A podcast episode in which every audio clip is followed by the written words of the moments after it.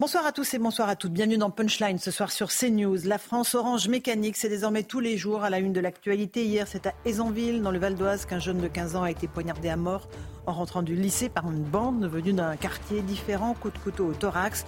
Le maire de la ville est sous le choc. On entendra son témoignage. La mort d'un touriste allemand samedi au pied de la Tour Eiffel à Paris, assassiné par un terroriste français affiché S, provoque une violente passe d'armes à l'Assemblée nationale entre Marine Le Pen et Elisabeth Borne. On entendra cet échange très tendu.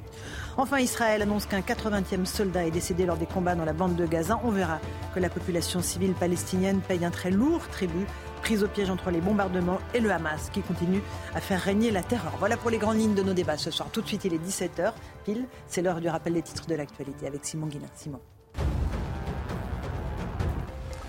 Vladimir Poutine se rendra demain aux Émirats arabes unis et en Arabie saoudite, des visites consacrées au conflit israélo-palestinien ainsi qu'au pétrole.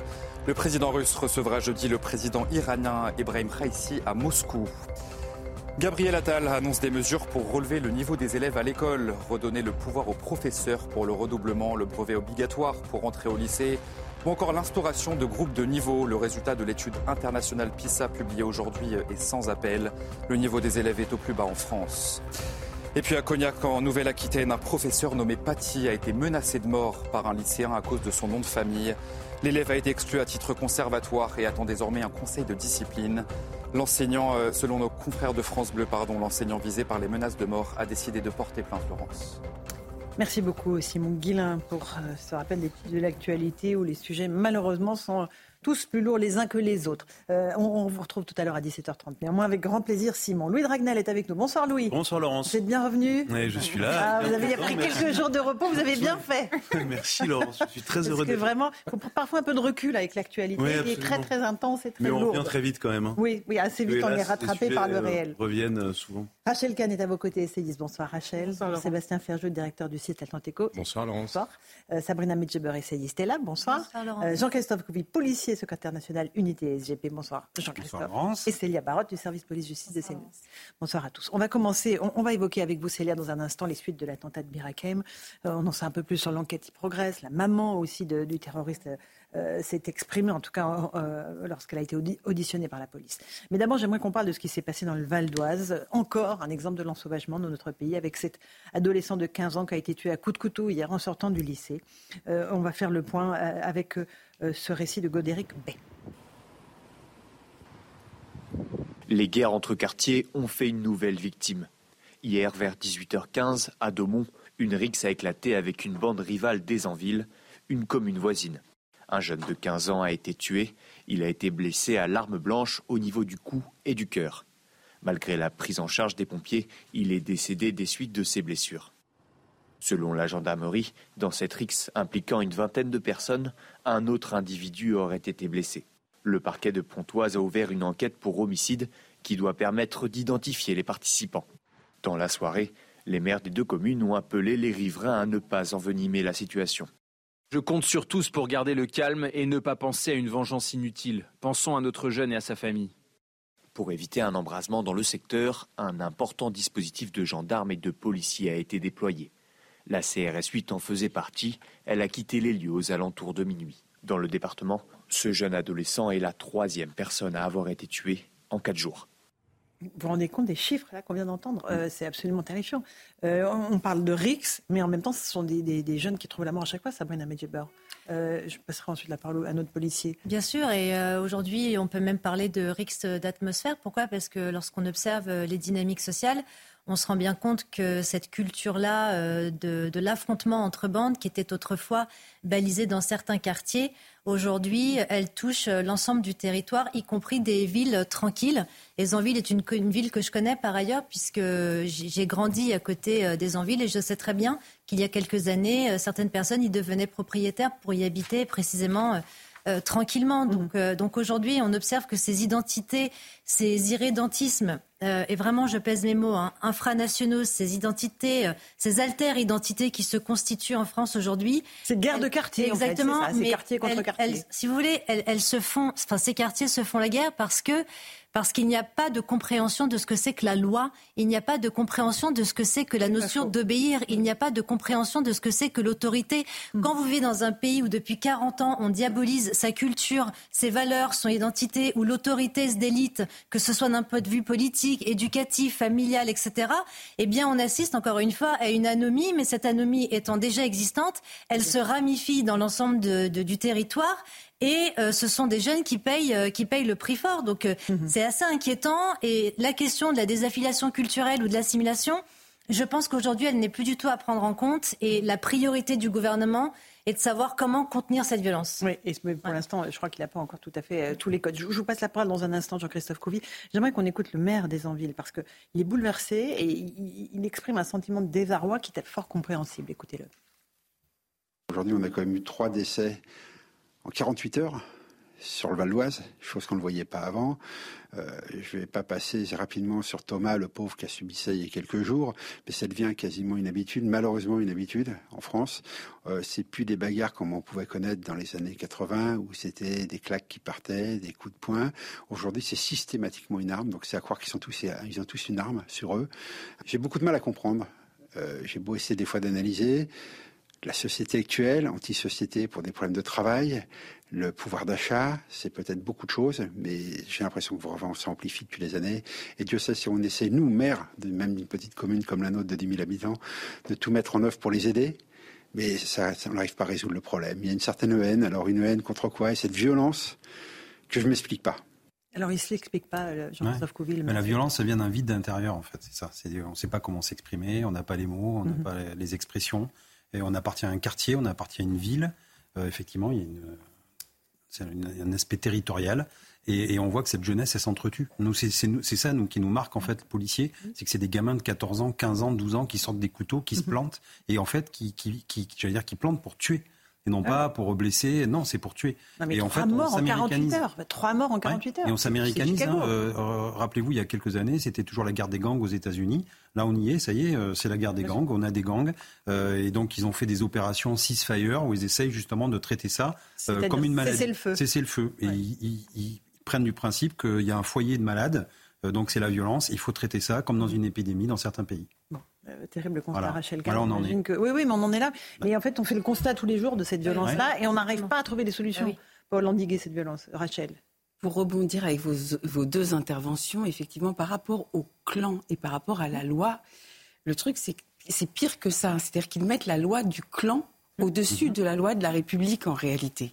Et c'est là où il y a un véritable problème. Et tout à l'heure, on abordera certainement l'état de droit. C'est finalement l'état de droit est un combat. Mhm.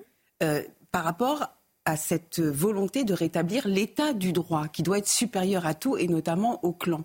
Et pour rebondir par rapport au vocabulaire, et c'est en lien avec l'actualité et avec l'éducation, quand on n'a pas l'éducation, la connaissance pour formuler justement, eh ben on entre dans une frustration et donc on entre euh, dans, cette violence physique avec ces, avec ces bandes. Et puis un dernier point sur la jeunesse, euh, nos politiques, euh, je sais pas, comme s'ils faisaient des raccourcis trop simples mmh. sur cette jeunesse qui est en réalité éperdument fracturer la jeunesse, c'est plus un bloc. On le voit aujourd'hui. Oui, c'est épars, c'est des entités mhm. qui ne se parlent plus entre elles. Alors, euh, juste quelques témoignages recueillis d'habitants sur place. Pareil, à chaque fois, c'est la même chose. Stupéfaction, émotion, on ne comprend pas. Pourquoi est-ce que ça? Écoutez euh, les réactions recueillies par euh, Audrey Berthaud et Charles Baget.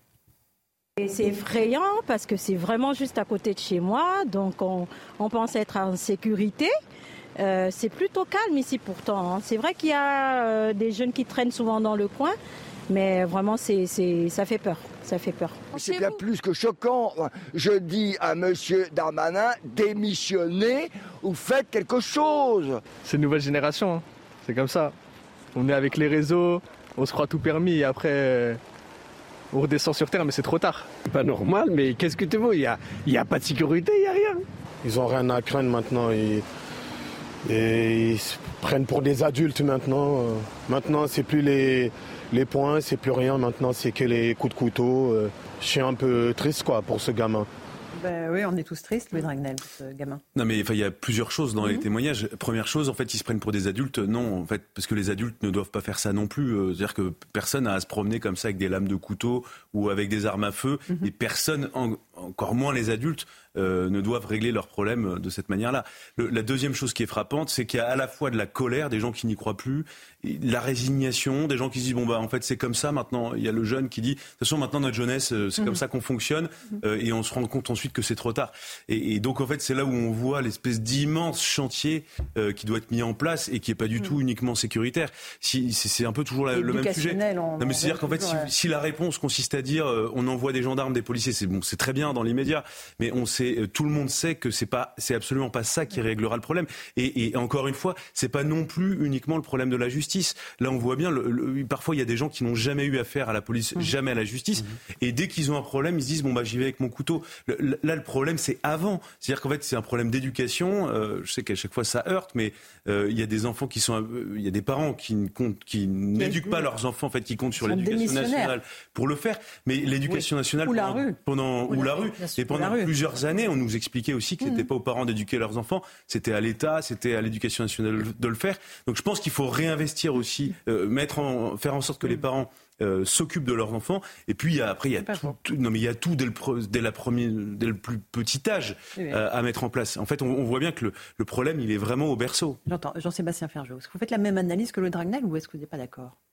Mais si vous vous souvenez du No Future des punks il y a 50 ans, ben, le problème c'est qu'on y est arrivé aujourd'hui. Enfin, même Anarchy in the UK des, des Sex Pistols, ben oui, on y est arrivé aujourd'hui. Vous multipliez les références anglo-saxonnes. Mais parce que, non, mais parce que c'est à des Mais non, ça, je pense que ça parle à beaucoup de Français. Euh, dans Punchline, les Sex Pistols Je sais pas.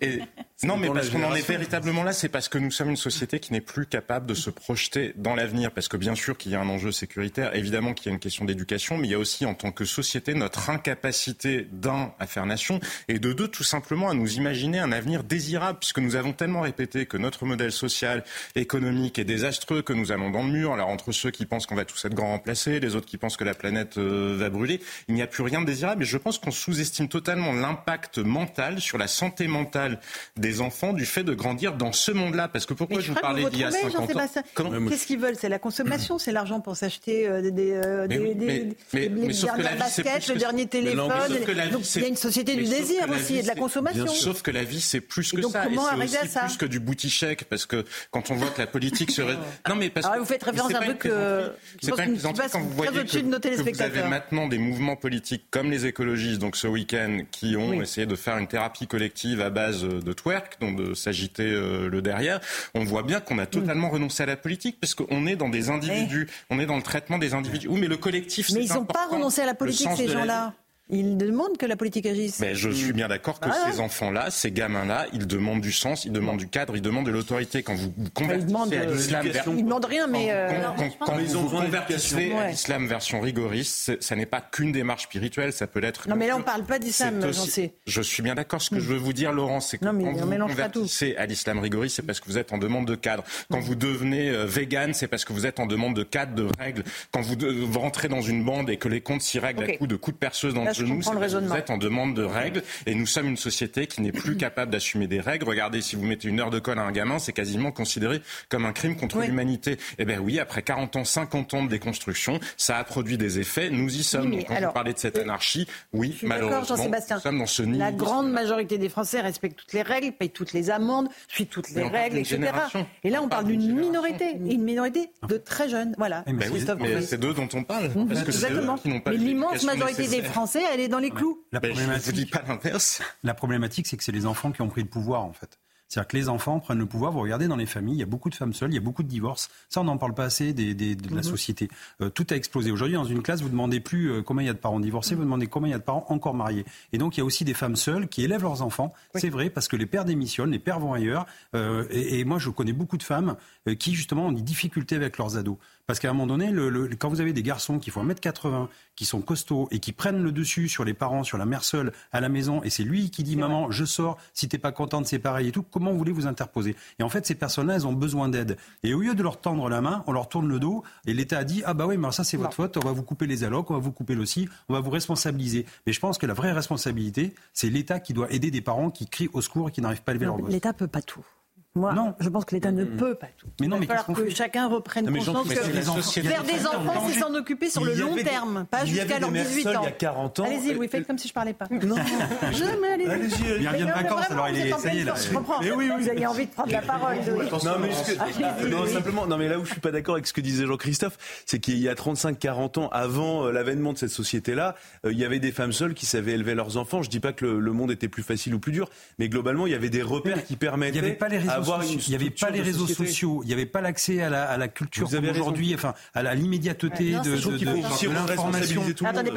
Les, gamins à l'école, à l'école, moi je me rappelle, mes filles, elles sont responsabilisées en primaire. On les traite comme des adultes, les gamins. On leur apprend à, réfléchir comme des adultes. Ils ont 7 ans. Eux, ce qu'ils veulent voir, c'est Disney, les princesses, etc.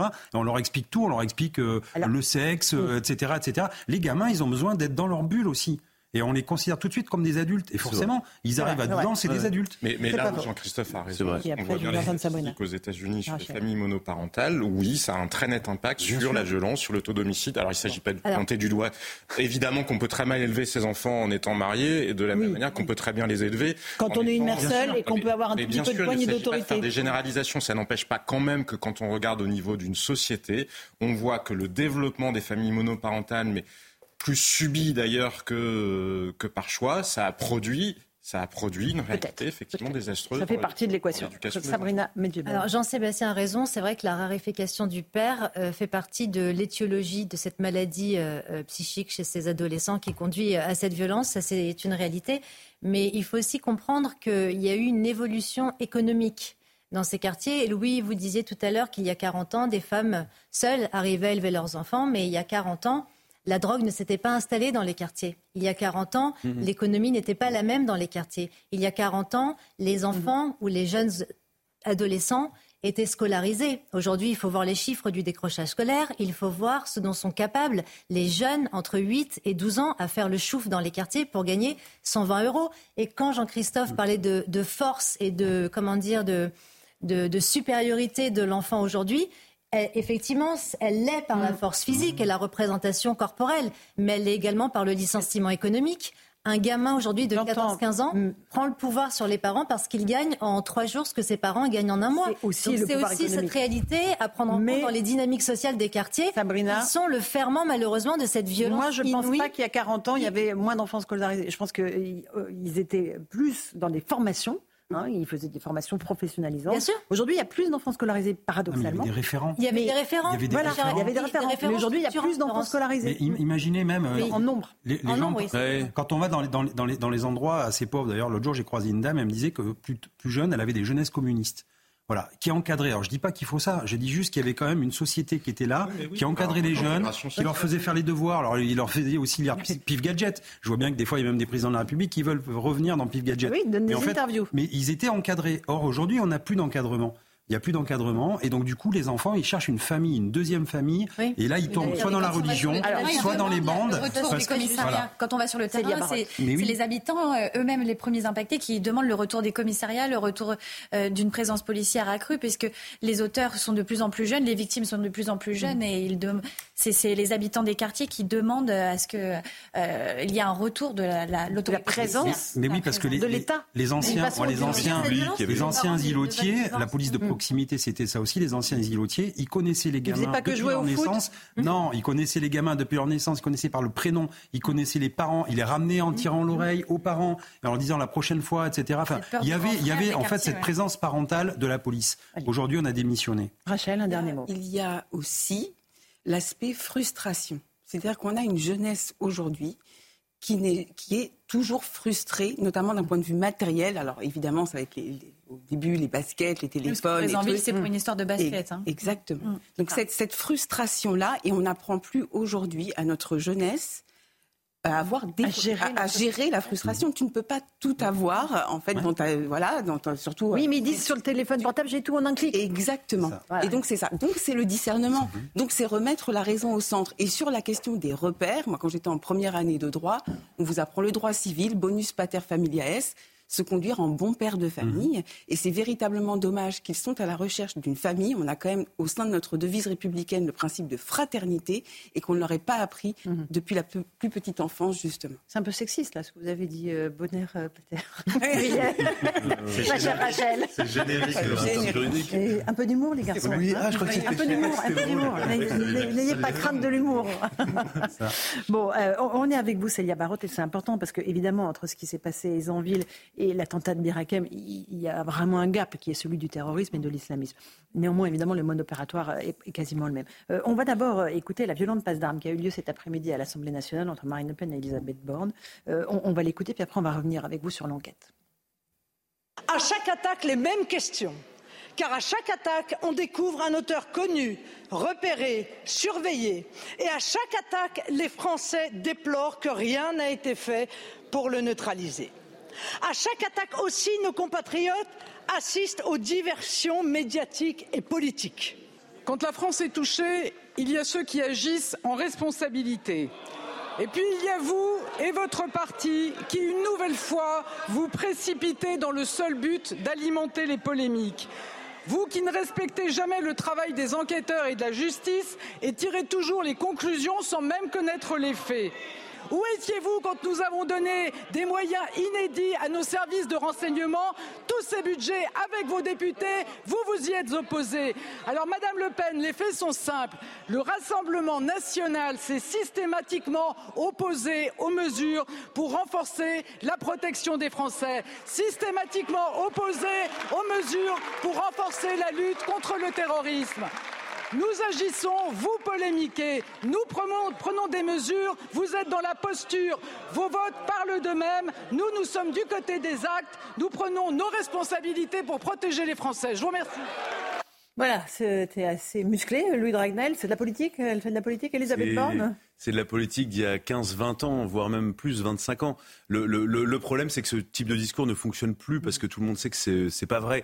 Et en fait, si on regarde le détail euh, des votes, par exemple, du Rassemblement national, où elle pourrait faire le même reproche à certains députés LR, c'est simplement parce que certains textes proposaient certes des mesures plus fermes, mais aussi des mesures beaucoup plus souples. C'est comme si, regardez, euh, là on parle du projet. Non, mais elle lui dit, vous votez rien, vous votez aucune des, mesures qu'on Mais c'est comme, regardez, dans six mois, s'il y a encore un attentat. Est-ce qu'elle a raison ou pas Que dira le gouvernement? Vous n'avez pas été capable de voter le projet de loi immigration. Mais on se souviendra plus. Hum. Euh, pourquoi est-ce qu'il n'a pas été voté? Parce qu'il y a les mesures de régularisation. Donc si on regarde le sujet dans le fond, c'est pas tout à fait exact.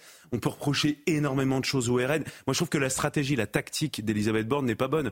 Elle devrait beaucoup plus insister sur le fait, mais alors euh, venons, euh, venez, on va travailler ensemble. On, va, on va travailler à des vraies propositions faisables. On vous écoute. Allez-y, je vous donne la parole. Et, ensuite, euh, les Français jugent, le, Conseil constitutionnel juge. Enfin, en fait, elle peut prendre au mot le Rassemblement national. en fait, avec cette posture-là, elle met le RN dans une position euh, si vous voulez, de euh, euh, espèce de Père Noël qui peut proposer plein de solutions que le gouvernement ne propose pas. Et donc, en fait, globalement, ça sert le Rassemblement national, puisque le Rassemblement national va dire, mais regardez, elle dit que le gouvernement a bien fait, et pourtant, il y a encore un attentat, et pourtant, nous, on propose de, faire évoluer le droit. tout le monde dit qu'en fait, on peut rien faire de plus, que le problème, c'est la psychiatrie. Et, en fait, si le gouvernement continue dans cette, cette stratégie-là, eh bien, globalement, c'est un boulevard pour le Rassemblement national pour les prochaines élections. Un tout petit mot, Sabrina, euh, euh, et après on viendra avec vous, euh, Célia, sur l'enquête. En fait, si vous voulez, c'est l'exemple parfait et pathétique du spectacle pathétique que voient les Français lorsque la situation est dramatique et qu'on ne parle plus aujourd'hui de djihadisme d'atmosphère, mais de terrorisme d'atmosphère, qui est un sujet normalement qui devrait dépasser les clivages politiques qui est un sujet qui devrait dépasser le transpartisanisme et que, au lieu effectivement de trouver une solution, en tout cas, d'essayer de ne pas être dans le manichéisme euh, des éléments de langage politiciens, eh mhm. bien, euh, là, on assiste encore une fois à une confrontation euh, de lutte intestine, certainement à dessein, mais je trouve qu'en tant que Français, si on se distancie un peu du débat parlementaire, parce que c'est aussi ce qui est sa vivacité, on se rend compte que finalement, même dans le pire climat possible, eh bien, ces gens-là ne sont pas capables de faire, entre guillemets, cohésion communion pour trouver sur une, cause solution. Aussi exactement. Vous avez tellement c'est quand même assez, euh, c'est quand même assez C'est un vrai signe de faiblesse. Ah, bien sûr, ça, veut dire ça, prouve bien, ça prouve bien que dans le pire des cas, on n'est jamais capable de s'accorder. C'est Petite pause, on se revient dans un instant avec Célia Barotte. On va faire avec vous un point sur l'enquête. Puis on verra que la mère du terroriste s'est aussi exprimée euh, lors de son audition. Elle dit des choses terribles, elle dit qu'elle demande pardon à la France et qu'elle renie son fils. Vous nous dites tout dans un instant.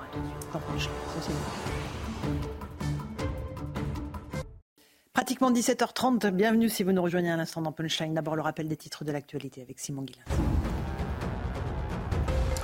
Gérald Darmanin a interdit le déplacement des supporters de l'Olympique Lyonnais à Marseille demain soir. La rencontre entre les deux clubs a été reprogrammée après le caillassage du bus de l'OL. C'était le 29 octobre. L'entraîneur du club Fabio Grosso avait été blessé au visage par des éclats de verre. Le match se jouera donc demain soir à 21h au stade Vélodrome.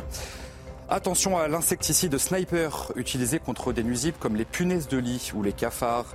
Une étude publiée aujourd'hui par l'ANSES révèle que cet insecticide est à l'origine d'intoxications croissantes qui peuvent parfois être mortelles.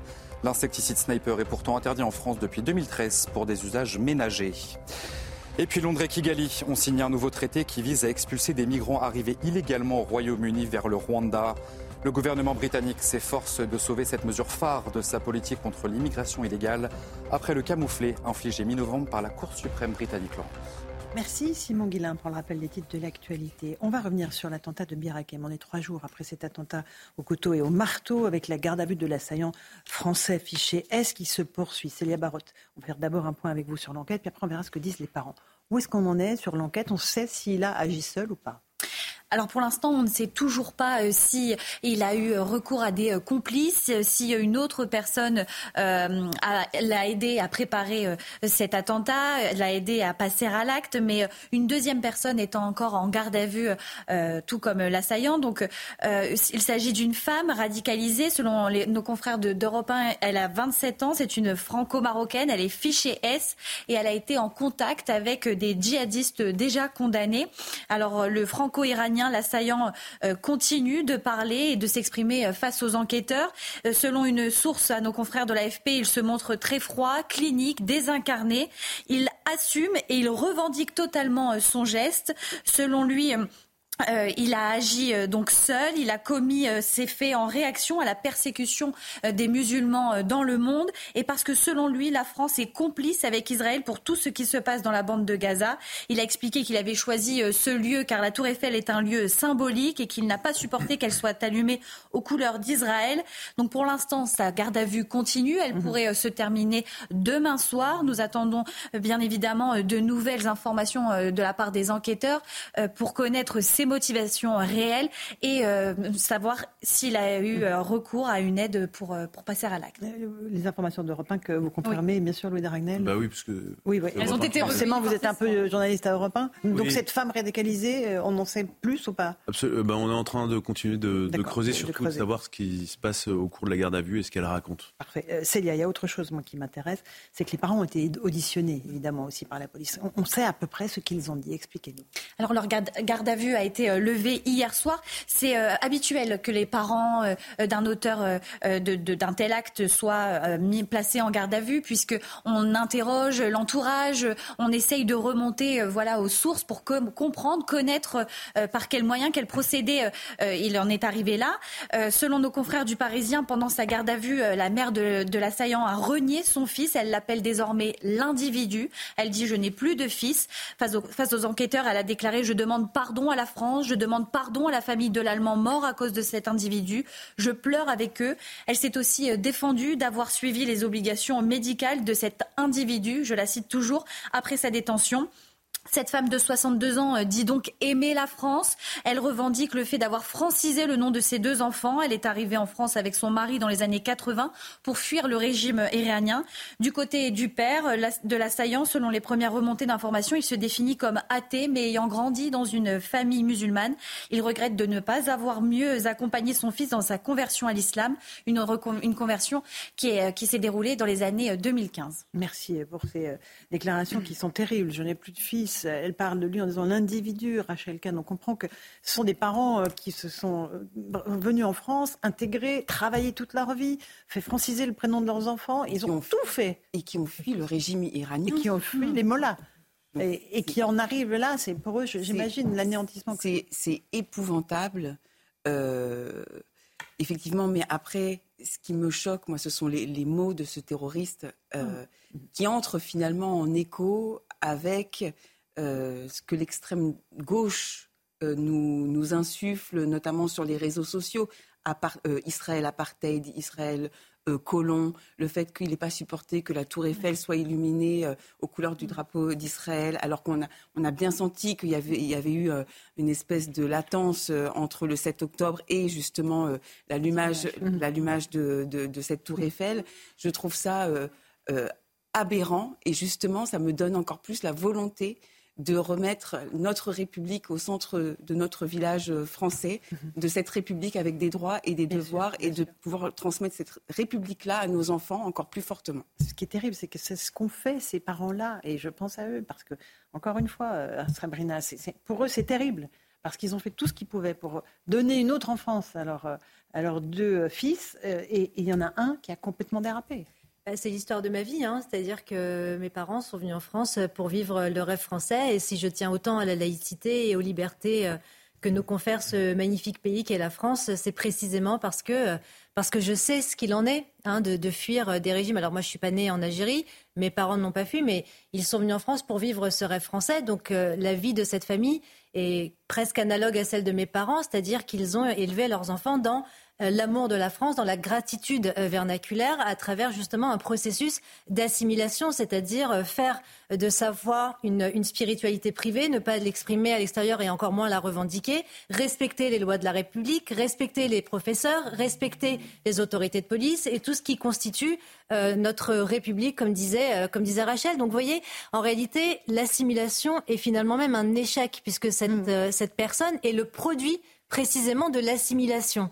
C'est la raison pour laquelle, en, sociologie, il est très très difficile de déterminer des profils euh, de, ces terroristes parce que vous avez une grande partie qui sont des convertis, des gens comme ça qui ont vécu dans des familles parfaitement intégrées culturellement, qui, qui sont dans la reconnaissance pleine et entière du pays d'accueil et qui finissent, euh, qui finissent par, euh, par terroriser, par prendre les armes et commettre des attentats.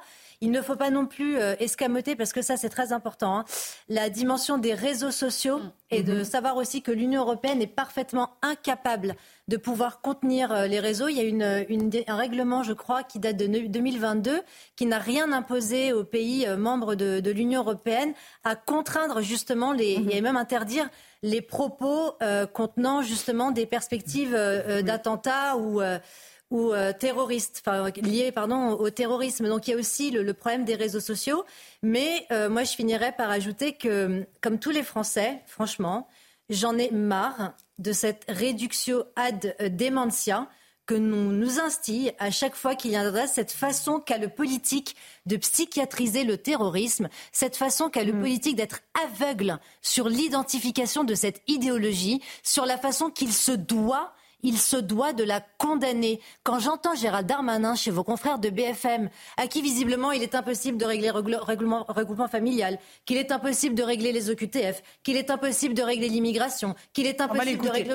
Non, mais à un moment donné, je veux dire, les Français commencent réellement, réellement à en avoir plus qu'assez de mm. voir et de compter les morts à cause de cette idéologie qui est distillée par clientélisme, par des relais de représentants de cultes musulmans et des politiques dont fait partie la LFI qui, comme j'entends Jean-Luc Mélenchon agiter les passions identitaristes en prônant que le Hamas mhm. est un groupe de résistants et qui menace et qui met des cibles sur le dos d'une journaliste qui est aujourd'hui sous protection policière, moi j'appelle ça un théoricien islamiste qui jette des fatwas. Bon, voilà, ça c'était pour Jean-Luc Mélenchon. On va juste écouter Gérald Darmanin, puis je vous passe la parole à Jean-Christophe Couvi. Lui, il parle euh, du fait qu'il n'y a pas de question tabou quand il s'agit de terrorisme. Écoutez-le. Quand il y a un attentat, quand il y a un attentat islamiste, il y a toujours à se poser des questions pour savoir si nous avons bien fait. Et aucune question n'est taboue pour la sécurité de nos concitoyens. Constatons aussi que la menace islamiste touche partout dans le monde et que ces attentats sont sur tous les territoires européens, occidentaux et internationaux et que la prégnance de cette menace terroriste islamiste, je l'ai répété quasiment tous les jours depuis que je suis ministre de l'Intérieur, sera là pendant longtemps parce que nous devons lutter contre une idéologie radicale qui veut en premier lieu nous diviser et qui veut en premier lieu toucher notre conception de la liberté et notre protection du monde. c'est un beau constat, Jean-Christophe Covid. qu'est-ce qu'on fait? Comment on euh, fait? Comment on déjà, nous, on a, pris, on a, voilà, on a appelé aussi nos collègues de, la DGSI et des renseignements parce qu'on sait qu'à chaque fois qu'il y a une affaire qui, se passe comme ça, eux, ils le vivent aussi très très mal. C'est un peu le syndrome du gardien de but. C'est-à-dire qu'après vous, il n'y a plus rien. Et après, justement, c'est l'attentat.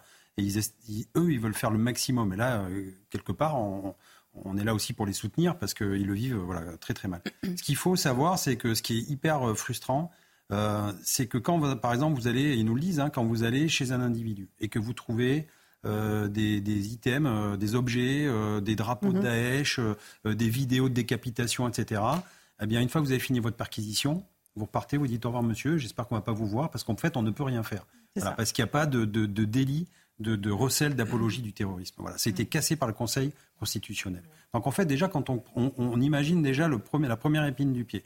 Après, quand on voit, on, parle de la psychiatrie, on parle de la police, euh, on travaille en silo. C'est-à-dire que les psys, les médecins et les services de renseignement ne se parlent pas chacun prend sa décision de son côté. En fait, il n'y a pas de coordination. Secret médical. Ah oui, mais je veux dire, à un moment donné, il peut y avoir des lois d'exception. Nous, nous, ce qu'on demande, c'est de réfléchir, de tout mettre sur la table pour qu'il y ait une loi d'exception. On n'est pas dans le droit commun, là. On est dans le terrorisme. Mhm. Donc, mhm. quelque part, il va falloir aussi grignoter un petit peu une petite part de la liberté, redescendre sur terre. Et je dis ça à tous nos sages. Euh, c'est pas attaquer la liberté que de, de, faire une loi d'exception. Et, Jean-Christophe, c'est pas comme si on avait tous été enfermés pendant des mois pendant le Covid. Bah voilà, ça, ça, par contre, ça pas le Conseil constitutionnel euh, a validé. Hein. Les retraites ont validé aussi. Enfin bon, après, quand ils veulent, ils peuvent. Deuxième euh, chose que vous voulez dire Deuxième chose, ouais, ce que je veux dire, c'est sur la peine.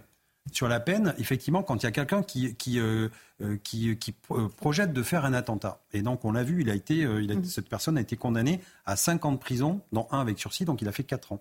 Eh bien, moi, je suis désolé, mais quand vous projetez de faire un attentat, c'est comme si vous aviez commis un attentat. Et vous devez prendre perpète comme si vous aviez commis un attentat. Et ça, il faut peut-être changer aussi un petit peu la façon de penser. Encore une fois, c'est une loi d'exception, mm-hmm. mais on rigole pas avec ça.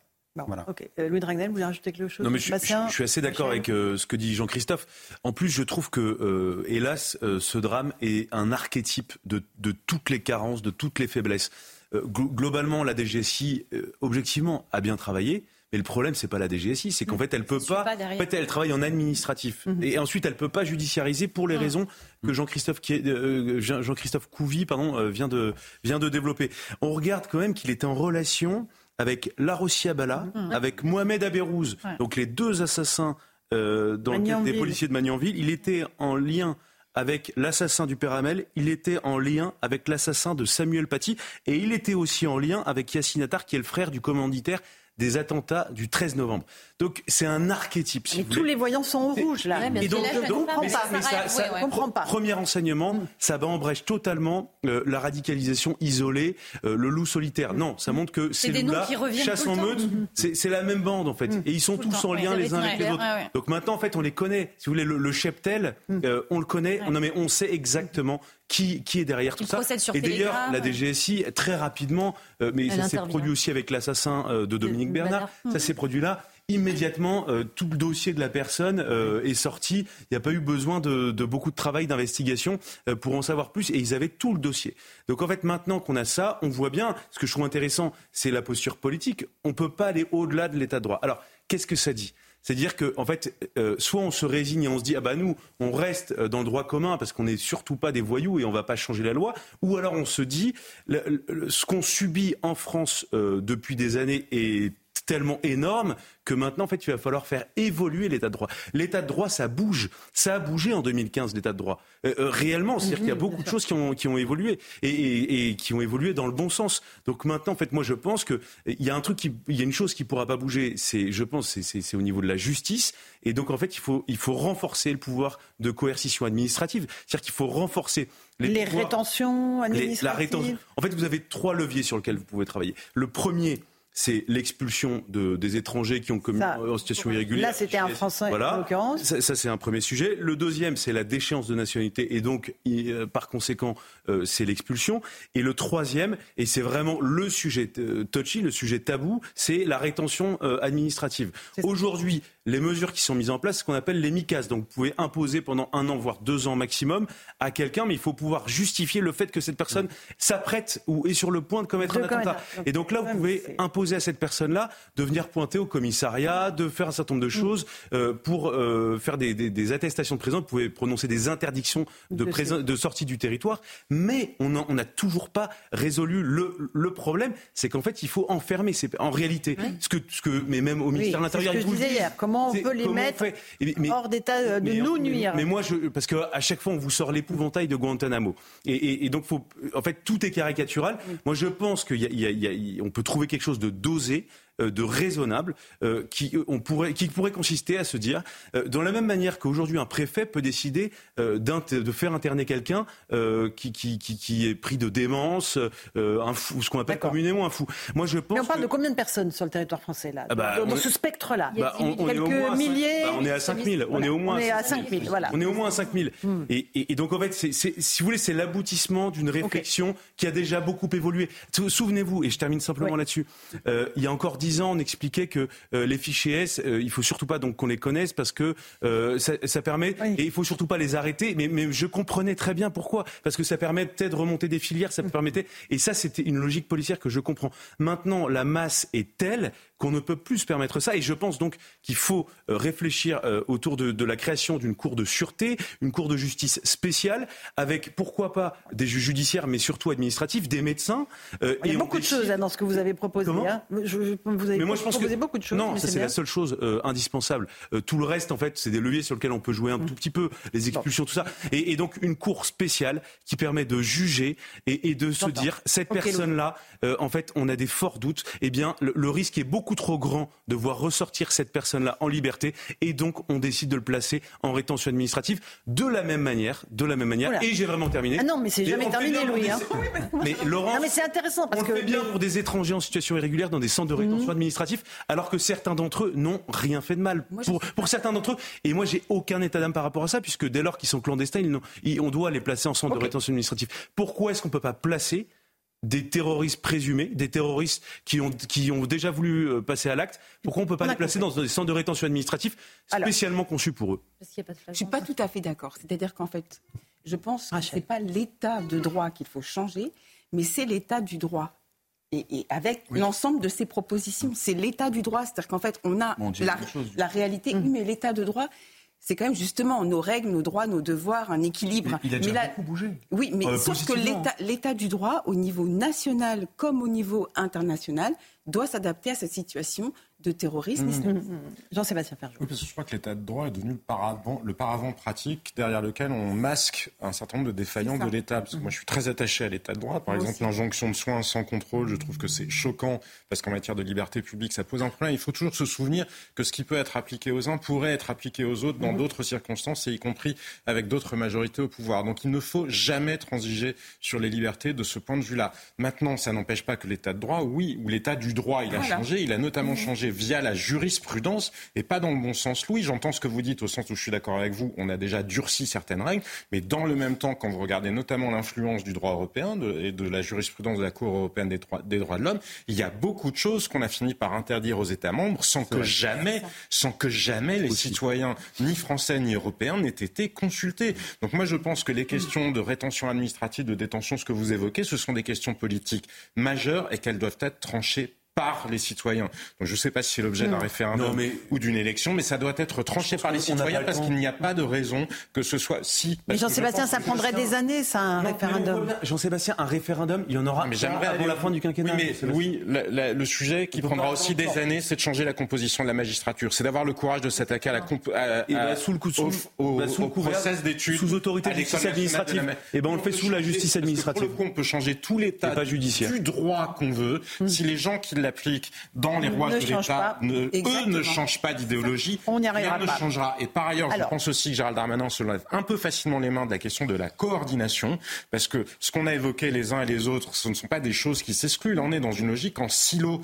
Mais il y a une spécificité du djihadisme. Il faut que les experts psychiatriques soient formés aussi là-dessus. Il faut que les magistrats qui sont amenés à se prononcer mm. sur ces dossiers-là, sur notamment des mesures de liberté publique, soient également formés. Et c'est pas forcément une cour de sûreté en soi, c'est rien que le fait que les gens sachent, c'est comme vous le dites souvent, Jean-Christophe, mm. il faut que les magistrats qui se prononcent sur, euh, par exemple, les actions des policiers, ben, soient, aient été capables d'aller sur le terrain pour voir ce que ça fait d'être confronté mm. à la violence. Ben, c'est exactement mm. la même logique et ça, je pense que c'est courage politique. Allez, j'aimerais profiter euh, de la présence de Jean-Christophe Couvi pour évoquer les refus d'obtempérer. Euh, parce que hier, je crois, un policier dans le 15e arrondissement a failli être tué, un de vos collègues. Hein. il y a un automobiliste qui mhm. était, je crois, sous stupéfiant, très connu des services de police, qui a essayé de, le renverser, de lui foncer dessus. Il a fait usage de son arme à feu, il n'y a pas eu de blessé. Mais aujourd'hui, euh, Mathilde Panot, la France Insoumise, a proposé que l'on revienne sur la loi Cazeneuve, qu'elle appelle un permis de tuer. C'est ce qui permet aux policiers, justement, de sortir leur arme euh, dans le cas où leur vie ou la vie d'autrui est en danger. Écoutez-la et puis je vais vous faire réagir. Nous avons eu le temps de commencer, et c'était important pour nous, pour les familles de victimes, le, début de l'examen de la loi sur euh, l'abrogation de la loi Cazeneuve de 2017 que nous appelons loi permis de tuer, pour redire qu'il faut changer les règles pour faire en sorte que nous stoppions d'être le pays en Europe où il y a le plus de morts pour refus d'obtempérer. Et alors, bien sûr, elle ne parle pas des policiers hein, euh, qui sont toutes les 20 minutes en France visés par les refus d'obtempérer, bien entendu. Donc le permis de tuer, vous, voyez ça comme un permis de tuer jean Non, pas du tout. En fait, Moi, je trouve ça honteux. oui, Laurent, c'est ça comme un. Non, mais ça me merde moi. Non, mais en fait, en fait non, non, mais c'est en fait, ils, utilisent les termes cognitifs. C'est toujours la même chose. En fait, on rabâche, on rabâche, on rabâche pour que ça rentre dans la tête des gens. Euh, euh, c'est ce qu'on fait d'ailleurs. Euh, voilà, beaucoup de, de politiques. Hein, c'est comme ça, c'est rabâché. En fait, ils confondent les refus d'obtempérer et on ne sort pas notre arme sur un refus d'obtempérer on sort notre arme parce qu'on est en danger et parce qu'on est en légitime défense. Et le Code de sécurité intérieure nous permet de le faire, effectivement. Il faut le recadrer. C'était parce qu'à l'époque, c'était sur le périple meurtrier. Et en fait, on ne peut pas arrêter un véhicule si le véhicule est dangereux pour vous-même ou pour autrui. Donc oui, il faut qu'on tire. Alors après, on n'a qu'à tirer dans les pneus, on n'a qu'à tirer dans le rétroviseur, on n'a qu'à tirer dans le moteur. C'est facile à dire. Encore une fois, c'est des personnes qui n'ont jamais tenu une arme. Euh, c'est une précision. Il faut, il faut du, de ce qu'on appelle des skills. Euh, c'est ce que fait le RAID, le GIGN, etc.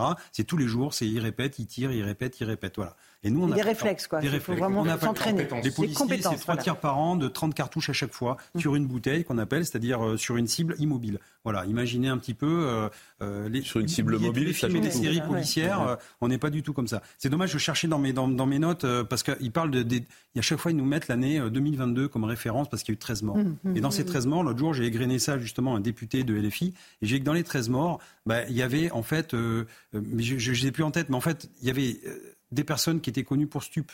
C'est-à-dire qu'ils euh, étaient sur un trafic de stupes. Il y avait des vols de véhicules. Euh, il y avait un trafic de migrants avec des migrants à l'intérieur. Le, mec, le mec a foncé le. Enfin voilà, à chaque fois, mhm. c'est des gens. C'est pas le papy du coin qui panique.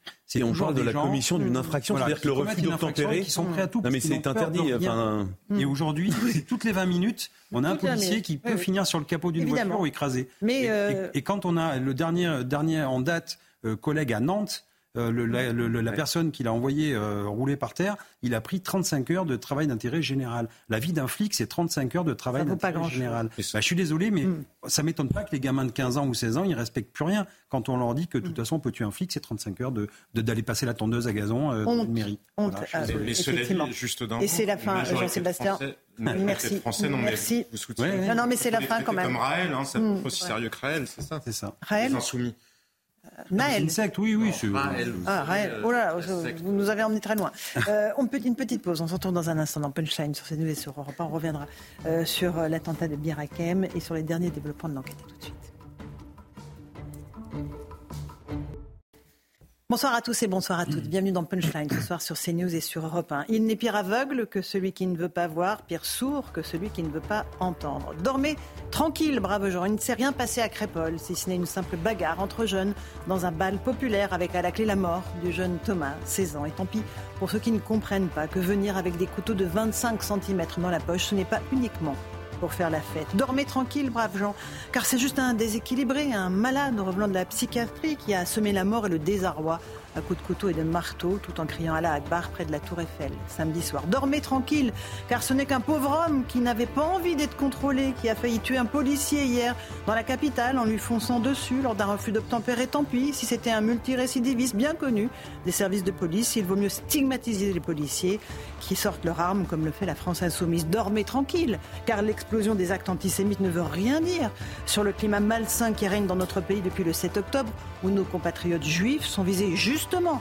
parce que juifs et où les discours haineux de Mélenchon et consorts ne cessent de les désigner comme des cibles pour les islamistes de tout poil.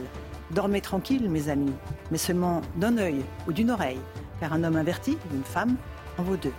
On en débat ce soir dans Punchline.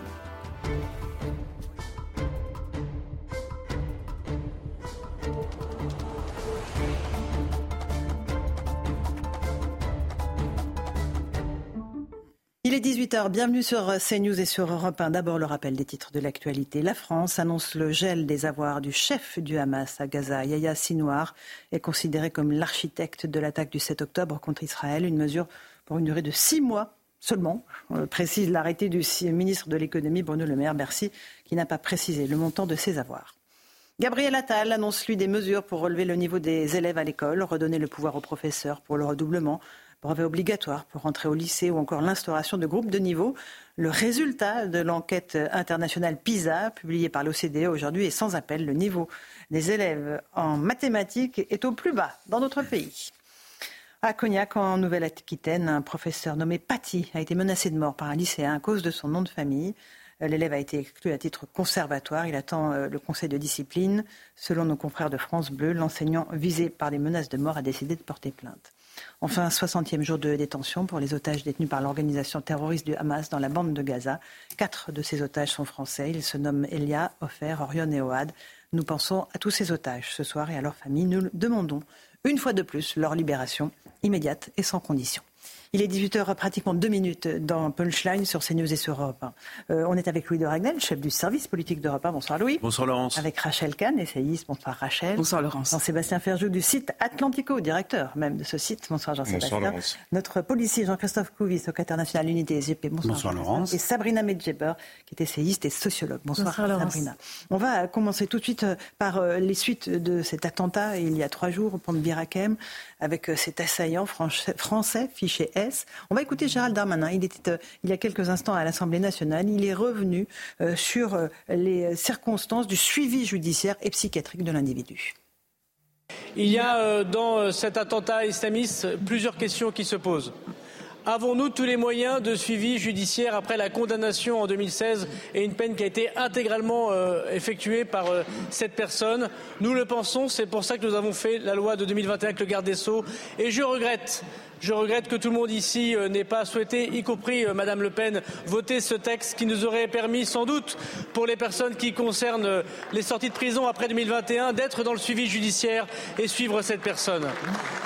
Nous pouvons en effet nous poser des questions sur l'injonction ou sur le suivi psychiatrique et nous connaissons le travail des médecins psychiatres et des médecins et la difficulté que nous avons, je remercie le ministre de la Santé, désormais de mettre dans tous les groupements autour des préfets des médecins psychiatres qui aident et qui aident la DGSI.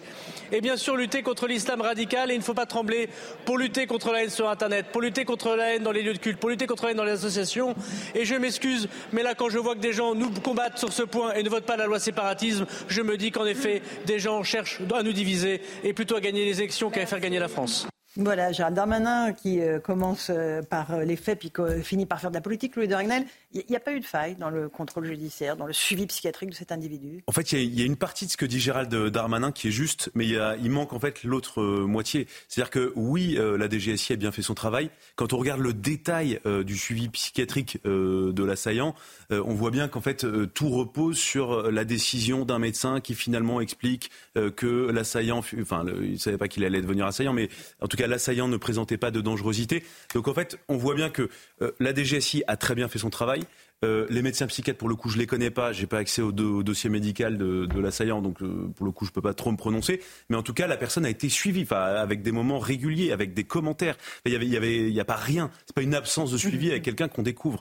Donc en fait, qu'est-ce que ça montre? Ça montre que donc tous les, tout, tout a bien fonctionné, mais pourtant euh, il y a un attentat. Et donc, en fait, euh, ça, ça, nécessite qu'on aille beaucoup plus loin dans la réflexion. Et en fait, ce n'est absolument pas satisfaisant pour les Français qui nous écoutent euh, d'entendre de, ça. En fait, la question, c'est même putain, on s'en fiche de savoir ce que propose le Rassemblement national, la France insoumise, Reconquête ou les Républicains. Le sujet, c'est comment est-ce qu'on peut assurer la protection des Français. Et aujourd'hui, factuellement, puisque on peut pas aller, on peut pas lutter contre ce type de personnes, eh bien la sécurité des Français n'est pas assurée partout sur le territoire national. Et vous avez euh, plus de 5000 personnes qui sont suivies par la DGSI, euh, qui présentent à peu près les mêmes caractéristiques que euh, l'assaillant. Donc globalement, oui, les Français ont raison d'avoir peur et ont raison de se sentir menacés. Et, moi, j'en veux pas tant à. Je, je suis pas là en train d'essayer de régler des comptes ou je pense avec tel ou tel gouvernement. Le sujet, c'est que maintenant, il faut agir. Le gouvernement a la possibilité d'agir. Donc en allant vers plus euh, de moyens de, de, de, de, rétention administrative, de restriction de liberté euh, qui sont pris sous le contrôle du juge administratif, puisque sur le plan judiciaire, il ne faut pas s'attendre à des, à des, choses incroyables. Enfin, la, justice n'évoluera, je pense pas, euh, sur ces sujets-là. Donc, il y a des solutions qui existent. Maintenant, ce qu'il faut, c'est les mettre en œuvre et sortons du débat politique. C'est ça qui est malheureux, c'est-à-dire que tout le monde, malheureusement, entretient le débat politique pour des mauvaises raisons, mais tout le monde. C'est-à-dire qu'il n'y a pas que le Rassemblement national, les LR, le gouvernement aussi. Alors, dans un instant, à 18h30, d'ailleurs, Marc Trévédic, ancien juge antiterroriste, sera notre invité. Jean-Christophe Covy, vous, vous êtes policier. Euh, vos collègues de la DGSI, euh, du renseignement, ont fait leur travail. Mais il y a, quelque chose qui s'est mal passé? Il y avait un trou dans la raquette ou pas?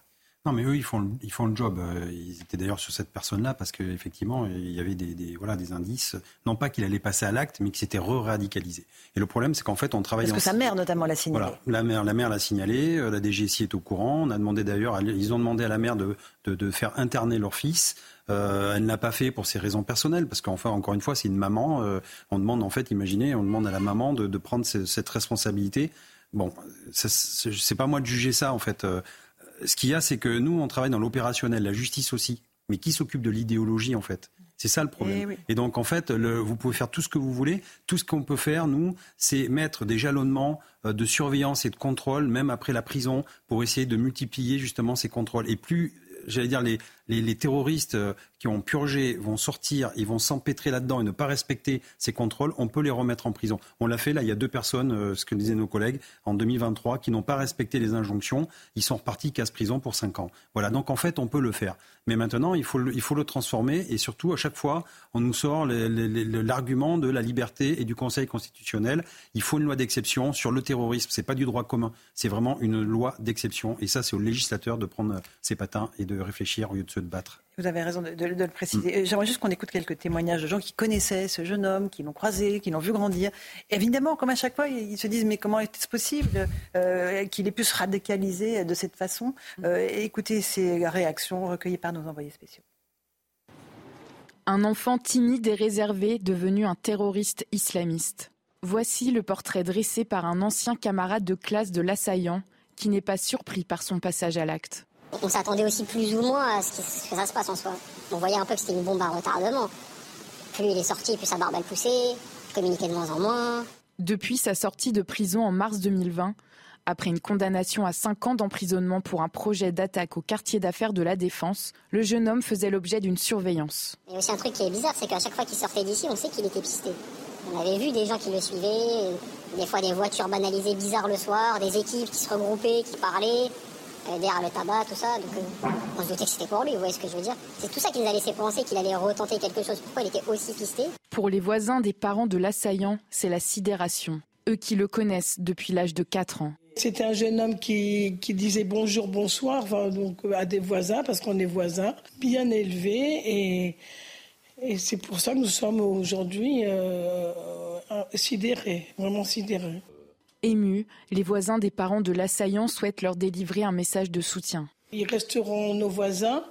Euh, on les appréciera autant. Enfin, il n'y a pas de, pas de changement. Comment les aider? Parce que euh, ils sont victimes.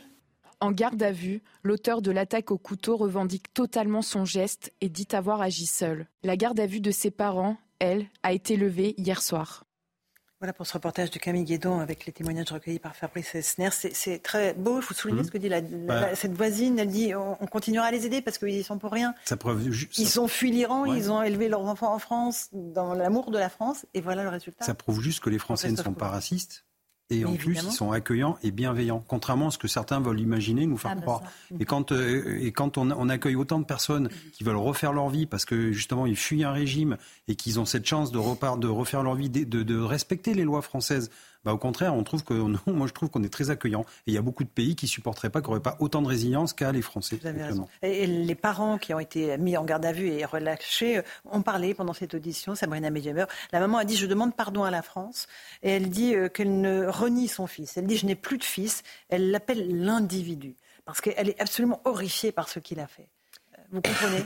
Bien sûr que je comprends. Elle a évidemment honte euh, après tous les efforts que ça lui a demandé, elle et son époux, de quitter euh, un régime théocratique qui est quand même celui des mollahs, hein, qui euh, gazent des petites filles, je rappelle aujourd'hui, parce qu'elles veulent se libérer du hijab dans la rue. Donc oui, bien sûr elle a toutes les raisons de demander pardon à la France, puisque la France, encore une fois, elle lui a tout donné. Elle lui a donné la liberté de, vivre comme elle l'entend. Elle lui a donné, inculqué des valeurs. Elle lui a permis de devenir un individu à part entière et non pas le substrat ou la substrate de la communauté islamique qui fonde le régime théocratique iranien.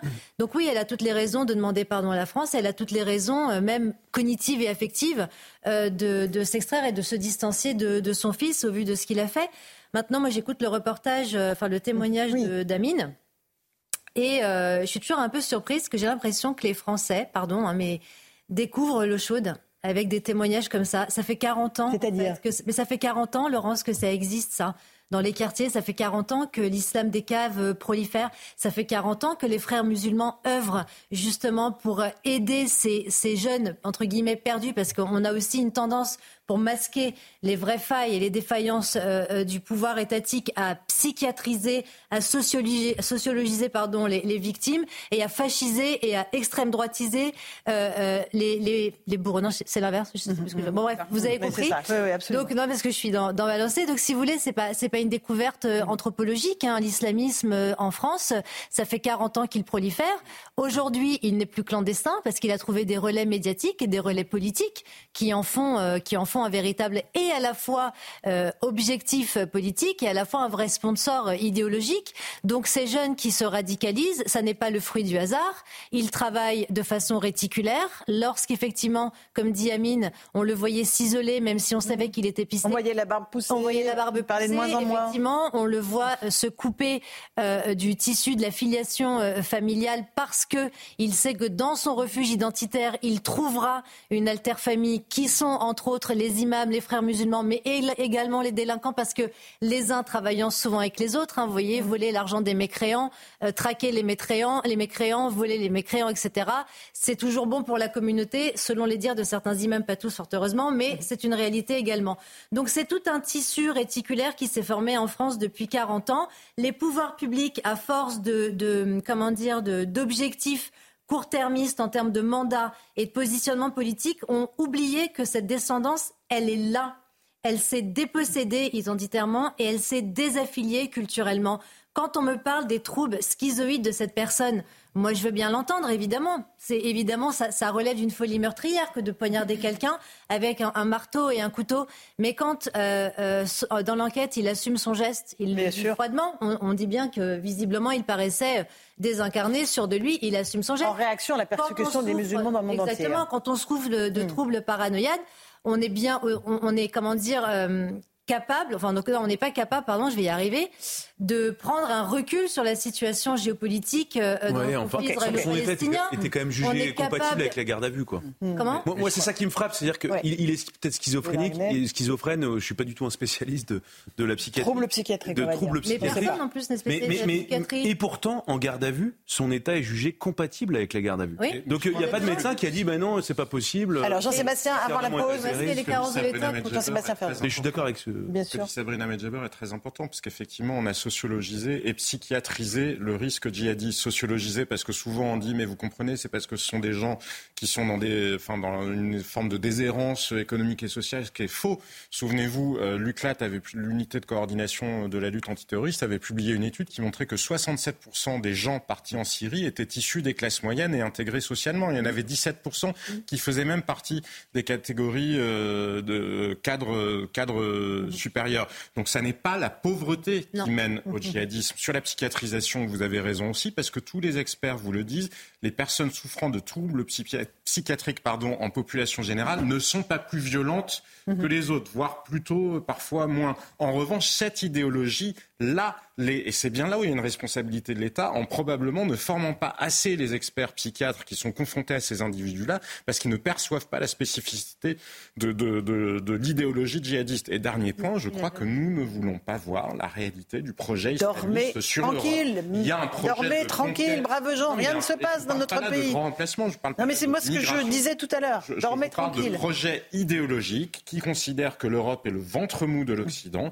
et les islamistes depuis maintenant 25 ans ont décidé de s'attaquer à l'Europe pour essayer de nous faire basculer dans une forme de califat. Ce projet-là, il faudra bien finir par le regarder en, face, parce qu'il existe et il y a des gens qui se retrouvent dans ce combat. On est d'accord. Petite pause. On continue ce débat dans un instant dans Punchline sur CNews et sur Europe 1. On écoutera aussi la passe d'armes entre Elisabeth Borne et Marine Le Pen. À tout de suite. À ce sujet. 18h20, on se retrouve en direct dans Punchline sur CNews et sur Europe 1. Dans un instant, on va parler de la situation en Israël et précisément dans la bande de Gaza. Mais d'abord, j'aimerais qu'on revienne sur l'attentat de Birakem. Il y a eu une très violente passe d'armes cet après-midi à l'Assemblée nationale entre Marine Le Pen et Elisabeth Borne, la Première ministre. Écoutez cet échange, on en débat ensuite. À chaque attaque, les mêmes questions. Car à chaque attaque, on découvre un auteur connu, repéré, surveillé. Et à chaque attaque, les Français déplorent que rien n'a été fait pour le neutraliser. À chaque attaque aussi, nos compatriotes assistent aux diversions médiatiques et politiques. Quand la France est touchée, il y a ceux qui agissent en responsabilité. Et puis il y a vous et votre parti qui, une nouvelle fois, vous précipitez dans le seul but d'alimenter les polémiques. Vous qui ne respectez jamais le travail des enquêteurs et de la justice et tirez toujours les conclusions sans même connaître les faits.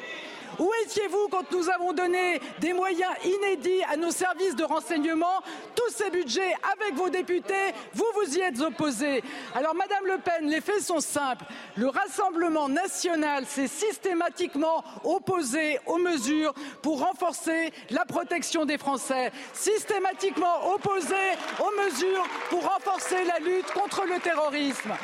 Nous agissons, vous polémiquez, nous prenons, prenons, des mesures, vous êtes dans la posture, vos votes parlent d'eux-mêmes, nous, nous sommes du côté des actes, nous prenons nos responsabilités pour protéger les Français. Je vous remercie.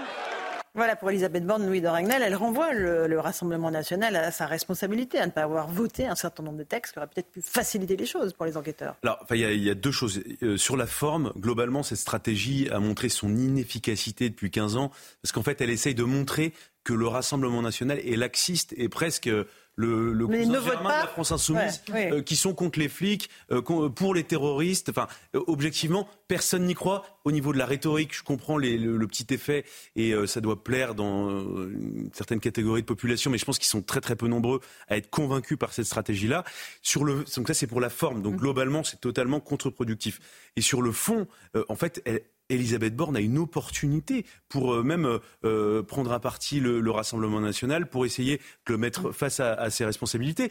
Elisabeth Borne pourrait, bien, pourrait tout à fait dire Écoutez, ce qui s'est passé maintenant, ça commence à bien faire. Il y a eu, c'est l'événement de trop, c'est l'attentat de trop. Maintenant, plus jamais ça. Je demande, euh, alors je vous prends au mot, euh, Rassemblement national. Donc, on va faire voter une nouvelle loi contre le terrorisme. On va réfléchir mhm. à des mesures de rétention de sûreté, euh, mais pas comme celle. Elle pourrait tout à fait dire, pas comme le Rassemblement national qui veut enfermer tout le monde. Elle n'ira jamais sur ce terrain-là, vous le savez elle parfaitement. Pourrait tout à fait les, elle n'ira jamais elle sur pourrait faire du judo et elle pourrait. Mais le problème, effectivement, vous avez une fois de plus raison, Laurence.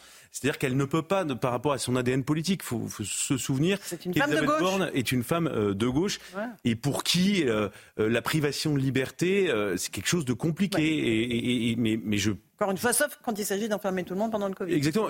Et ce qui est assez, c'est un détail, c'est pas amusant, mais c'est cocasse. Mm. Tout à l'heure, il y a Éric Dupond-Moretti, le garde des Sceaux, qui envisage une interdiction de stade à vie pour certains supporters.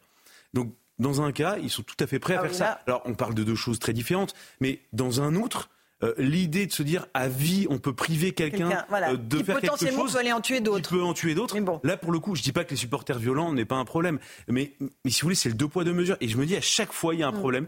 et, et, et, en fait de fait euh, la DGSI a bien travaillé, de fait il y a un certain nombre d'acteurs qui ont bien travaillé. Mais le problème c'est que si tout le monde a travaillé et que pourtant il y, a, y, a, un attentat qui est survenu, c'est bien que le problème le, le, système doit changer et donc ça doit passer par une évolution. L'état de droit n'est pas quelque chose de figé. L'état de droit peut et doit bouger. Euh, un dernier mot là-dessus, parce qu'après je voudrais qu'on avance. Jean-Sébastien. La très mauvaise communication de la part d'Elisabeth Borne, parce qu'elle pourrait envisager une autre réponse. Derrière Marine Le Pen, il y a des électeurs. Et la préoccupation qu'exprime Marine Le Pen, on peut contester le rien n'a été fait, parce qu'effectivement, Elisabeth Borne le répète, il y a des choses qui ont été faites, mm-hmm. et pour le coup, mais en langage courant, alors je ne sais pas euh, comment le pense Marine Le Pen, à la limite peu importe, elle est elle aussi dans un jeu politicien, c'est normal à l'Assemblée nationale, mais il se trouve qu'il y a quand même les Français et que les Français, la question posée, elle les intéresse. Comment expliquer que des gens qui ont été repérés, que des gens qui sont dans, dans les radars justement de nos services de sécurité, nous ne sachions pas les arrêter? Cette question-là, elle me paraît une question majeure dans le débat politique et dans le cadre d'une démocratie. Et il me paraîtrait plus habile mmh. pour Madame Borne de dire je comprends pourquoi vous posez cette question-là. Il est faux de dire que nous n'avons rien fait. Voilà ce que nous pourrions faire en plus. Voilà peut-être les blocages que ça me paraîtrait plus constructif parce que là c'est effectivement désolant et c'est tellement mais là, les Français, ils ont bien compris ce qui se joue. Ce qui se joue, c'est euh, l'inefficacité de l'action gouvernementale, malheureusement. Et de la petite politique. Et de la petite politique. Oui, sert absolument à Allez, un dernier mot, Sabrina Medjemer. Enfin, c'est ce toute la thèse de Michel Maffezoli. En réalité, c'est le déphasage entre ce bloc élitaire qui est complètement déconnecté de la mhm. réalité, avec le bloc populaire qui subit les affres de ce terrorisme d'atmosphère. En fait, on assiste clairement à ce spectacle affligeant. Mais le problème, vous voyez, ma chère Laurence, c'est que poser la question du terrorisme, en réalité, c'est comme disait Jean-Sébastien, c'est noyauter la question autour de tellement d'une kyrielle de problématiques auxquelles le gouvernement est incapable de répondre, c'est-à-dire le regroupement familial, c'est-à-dire l'excuse de minorité, c'est-à-dire la politique d'immigration, c'est-à-dire la, question de la déchéance de la nationalité, voire même de la binationalité, la question du droit du sol. C'est tout ça, en réalité, qui noyote le problème du, du terrorisme parce que lui-même est lié, il est borné au problème du communautarisme ethnico-religieux. C'est aussi la question du clientélisme, c'est aussi la question des délégations de services publics, entre guillemets, officieuse dans les quartiers avec la représentation de certains, euh, certaines autorités euh, euh, religieuses. C'est également le jeu calculé de, de certains élus locaux qui troquent nos gages liberté, laïcité, fraternité contre la voix de certains, euh, euh, euh, comment dire, français de confession musulmane radicalisés. C'est la raison pour laquelle d'ailleurs aujourd'hui LFI, qui a très bien compris ce jeu et qui fait parfaitement la violence et l'islam radical comme, radical, pardon, comme étant des éléments identitaires des banlieues sur lesquels ils ont fait des OPA. Donc tout ça, c'est un jeu politique cynique et malheureusement, le pouvoir politique central est incapable de répondre à cette question parce qu'il faudrait répondre à toutes les questions et pour ça, ils n'ont pas les réponses. En tout cas, ils ne veulent pas. Mais il y a cette pierre qui avait été mise à l'édifice et qui a été rappelée par euh, Gérald Darmanin, la loi séparatisme. Hmm qui était quand même, à mon sens, quelque chose d'éperdument précieux, notamment pour les associations sportives, exactement. culturelles. La loi de 2001, exact, et, la loi de 2005, et, exactement. Et je pense que là, c'était le, le, le, premier échelon qu'il faut continuer pour euh, cette situation actuelle qui est absolument délétère, et notamment effectivement avec certains représentants à l'Assemblée nationale qui, qui sont devenus maintenant des ennemis de la République. Euh, on aura l'occasion d'y revenir tout à l'heure avec euh, Marc Trévidy qui sera notre invité, ancien juge antiterroriste. Euh, on évoquera toutes ces questions de radicalisation sur le sol français. J'aimerais d'abord aussi qu'on fasse un, point sur ce qui se passe en Israël et précisément dans la bande de Gaza, 60e jour de la guerre, et l'armée israélienne qui affirme être rentrée dans Han Younes, dans la grande ville du sud de Gaza. On fait le point avec Marie-Lise Chevalier, puis je vous passe la parole ensuite là-dessus. Les troupes israéliennes continuent leur avancée dans le sud du territoire palestinien. Hier, des dizaines de chars, de transports de troupes et de bulldozers israéliens sont entrés près de Khan Younes, où des centaines de bombardements ont ensuite eu lieu toute la nuit. Colonel Olivier Rafovitch, porte-parole de l'armée israélienne. Khan Younes n'est pas encore l'épicentre, mais c'est l'épicentre du Hamas et il y a de fortes chances de penser que les chefs du Hamas se trouvent dans Khan Younes. malheureusement, le Hamas pousse en fait les, les gens à être dans les zones de combat pour les utiliser comme euh, bouclier humain et pour euh, se protéger face à ça. L'hôpital Nasser de Khan Younes se voit désormais submergé par l'afflux de blessés suite au bombardement. Écoutez ce témoignage d'une jeune femme gazaoui qui vient de perdre sa sœur. Il n'y avait pas de médecin pour l'aider. Mon frère est allé chercher le corps et l'a transporté dans sa voiture. Ses enfants m'ont appelé et m'ont dit que leur mère avait été tuée. J'ai d'abord cru qu'ils plaisantaient avant de me rendre compte de la vérité. D'après l'ONU, 1 800 000 personnes ont déjà été déplacées par la guerre dans le territoire palestinien, dans des conditions toujours plus précaires. Louis de Ragnel, euh, les Israéliens continuent leur avancée. Ils veulent aller au QG de Hamas. C'est ça, dans cette ville de Khan Ils veulent aller au Q. Ils veulent surtout euh, éradiquer le Hamas partout où il se trouve euh, sur le territoire de, Gaza. donc, de ce point de vue-là, c'est une opération militaire qui est connue depuis le début. Hein, l'opération terrestre, c'est l'armée israélienne qui l'a planifiée. Elle a clairement expliqué ses buts de guerre. Emmanuel Macron demandait d'ailleurs quels étaient les buts de guerre mhm. de Benjamin Netanyahou. Je crois qu'ils sont assez explicites. Ensuite, euh, euh, l'enchevêtrement de toute cette situation est abominable. Mais, mais, ce qui est terrible, et je sais que ça n'apporte rien ce que je veux dire, mais euh, initialement, c'est quand même un attentat qui a été commis par le Hamas contre des, Israéliens et l'armée israélienne se défend. et et c'est même tout le peuple israélien qui, qui se fait à lui-même le serment que ça ne se reproduise jamais, euh, parce qu'ils ne peuvent pas se permettre ça. Euh, c'est une question à la fois de civilisation et c'est une question aussi d'instinct de, survie. C'est pas comme si euh, les Juifs, dans, dans leur histoire, n'avaient jamais vécu ce type de, de fait. Et et donc c'est terrible parce que vous avez effectivement la détresse euh, humanitaire, la détresse. mais, mais, comme, mais, mais, mais chère Laurence, comme dans toute, mais dans toute guerre, moi je suis à titre personnel saisi par euh, une femme qui euh, perd sa sœur, une femme qui perd son enfant. mais mais on peut pas, je pense, uniquement s'en tenir à ces, ces, témoignages de désolation, puisque la guerre a, a des racines, la guerre a des responsables. Et je pense que c'est ce qui est le plus intéressant. On fait juste euh, le rappel des titres de l'actualité de 18h30, tout de suite avec Simon Guélin. On va prendre nos débats ensuite. Simon.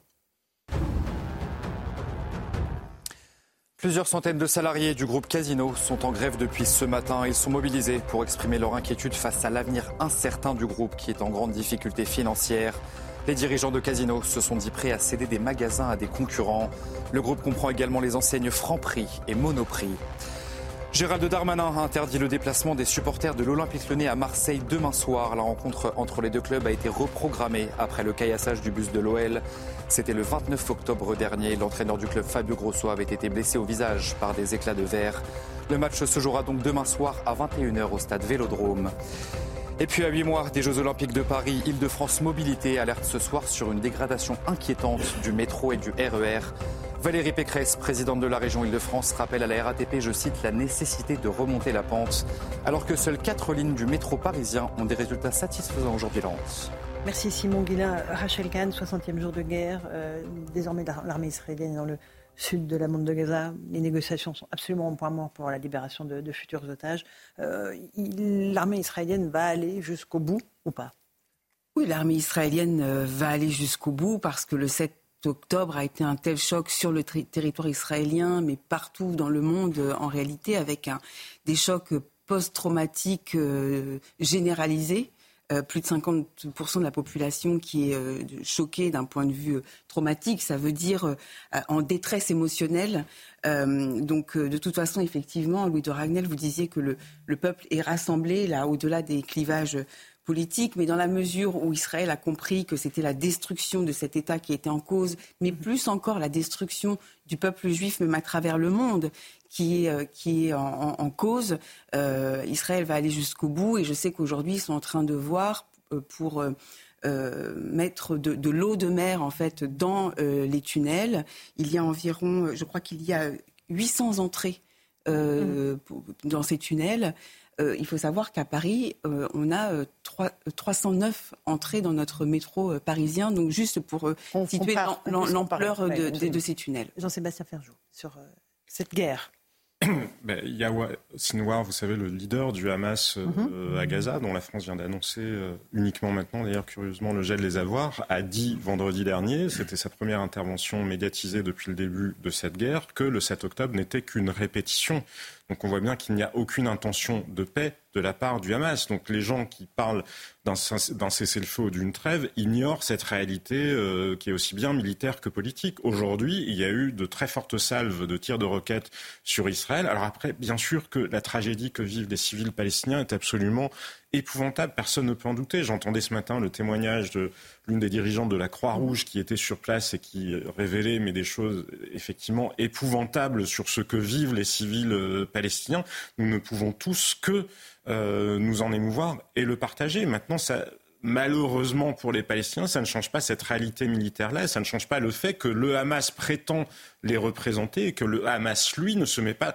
Il y aurait une autre possibilité, c'est que le Hamas dit nous privilégions la vie des civils palestiniens et donc nous renonçons à ce combat-là et même nous abandonnons euh, la bande de Gaza à parce qu'il y a un certain nombre d'États arabes qui seraient prêts à en assurer la tutelle, pas dire nous abandonnons pour que les Palestiniens euh, soient, soient livrés en quelque sorte aux Israéliens, simplement dire nous voulons protéger la vie des civils palestiniens et puisque nous ne sommes pas capables de gagner ce combat-là, nous nous retirons. Ça n'est pas ce que fait le Hamas. On fait une petite pause. On se retrouve dans un instant dans Punchline sur CNews et sur Europe 1. Marc Trévidic sera notre invité, ancien juge antiterroriste. Quel est le niveau euh, de risque aujourd'hui dans notre pays? Sommes-nous à la merci, partout où nous nous trouvons, sur le sol français, d'un islamiste, d'un radicalisé, d'un fichier Il nous répond dans un instant. À tout de suite.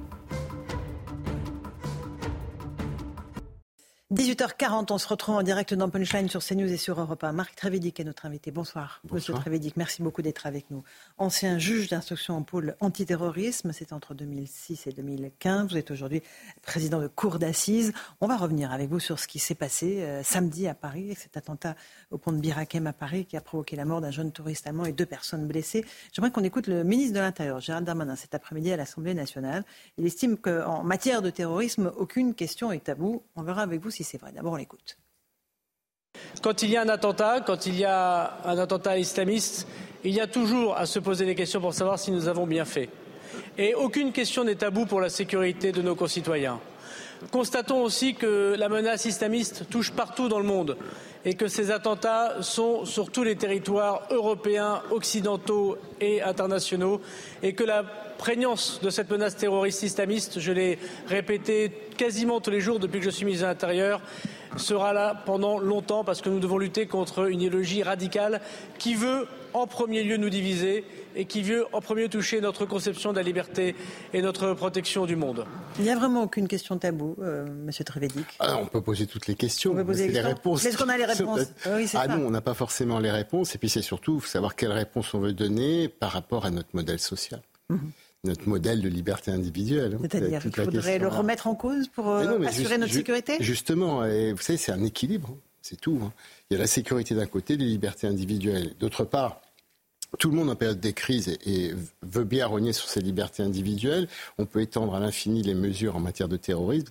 Le seul souci, c'est, euh, bah, c'est pas l'avenir dans 10-15 ans ces lois existeront. Il ne faut pas qu'il y ait d'abus de la qualification terroriste dans d'autres circonstances. Alors évidemment, là, c'est l'islamiste. Tout le monde est d'accord. Ce sont des, ce sont des affreux terroristes. Mhm. Mais moi, par expérience, j'ai vu aussi qu'on servait parfois la qualification terroriste pour d'autres groupes qui n'étaient peut-être pas forcément.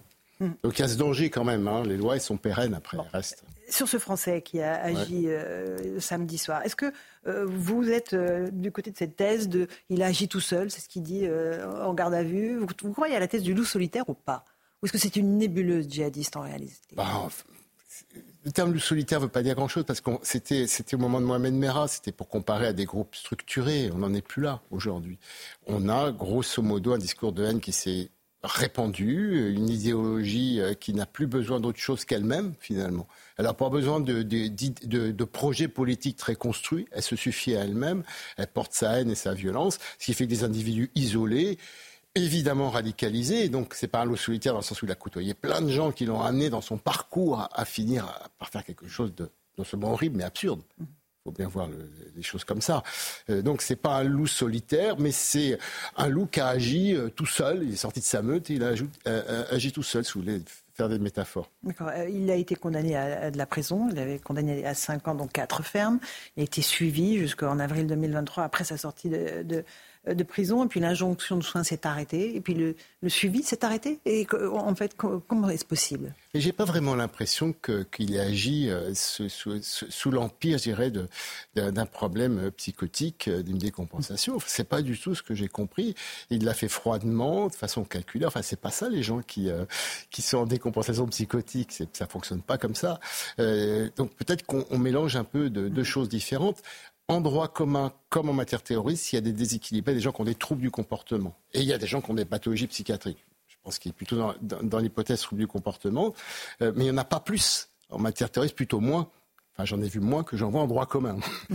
euh, moi, je pense qu'il il a une idéologie Euh, il a des pathologies sans doute également, mais ce qui l'a fait tuer, c'est d'abord sa radicalisation et, son idéologie, avant tout. J'ai encore une question avant de passer la parole à Louis de Ragnel. Quelle surveillance pour les anciens détenus radicalisés? On a actuellement, je crois, 391 personnes qui sont condamnées pour des faits de terrorisme.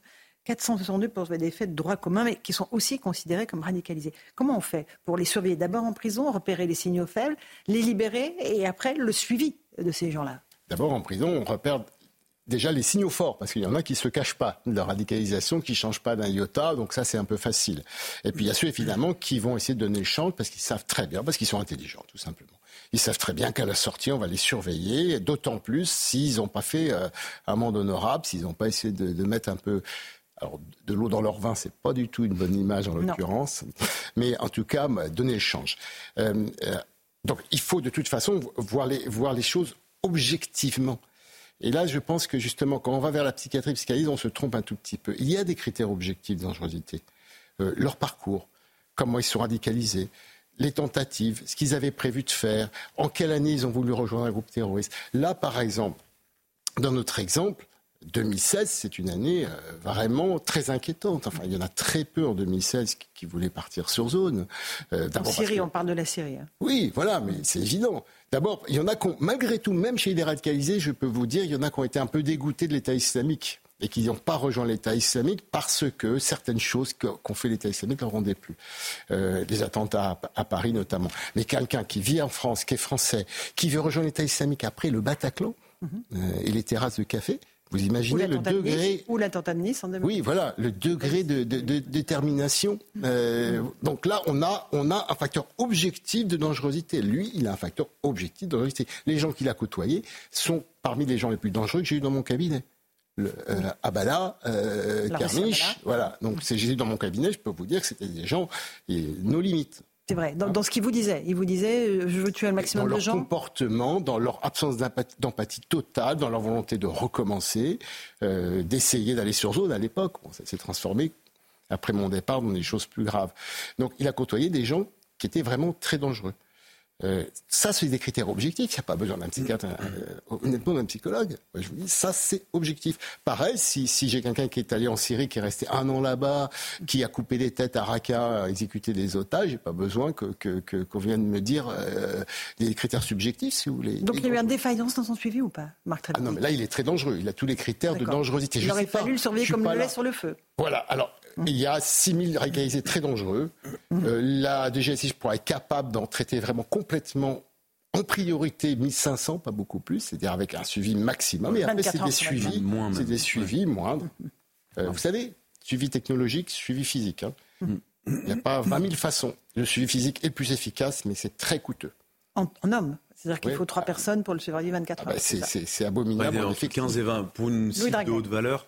Euh, c'est entre 15 et 20 policiers euh, que ça mobilise en, effectif, mmh. parce qu'il y a ceux qui vont poser les capteurs, il y a ceux qui vont analyser, euh, il y a ceux qui vont suivre la nuit, puis il y a les équipes de jour, les équipes de nuit, il y a ceux qui se reposent. Donc au total, ça, consomme entre 15 et 20 effectifs, donc c'est considérable. Mais justement, vous parliez tout à l'heure de, la nécessité de maintenir un équilibre entre liberté et sécurité.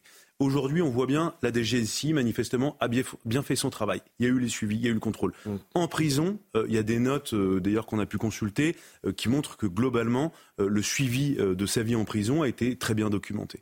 il a purgé une peine de prison, donc globalement, au regard de sa situation administrative, globalement, ça va à peu près bien et il n'y a pas énormément de failles.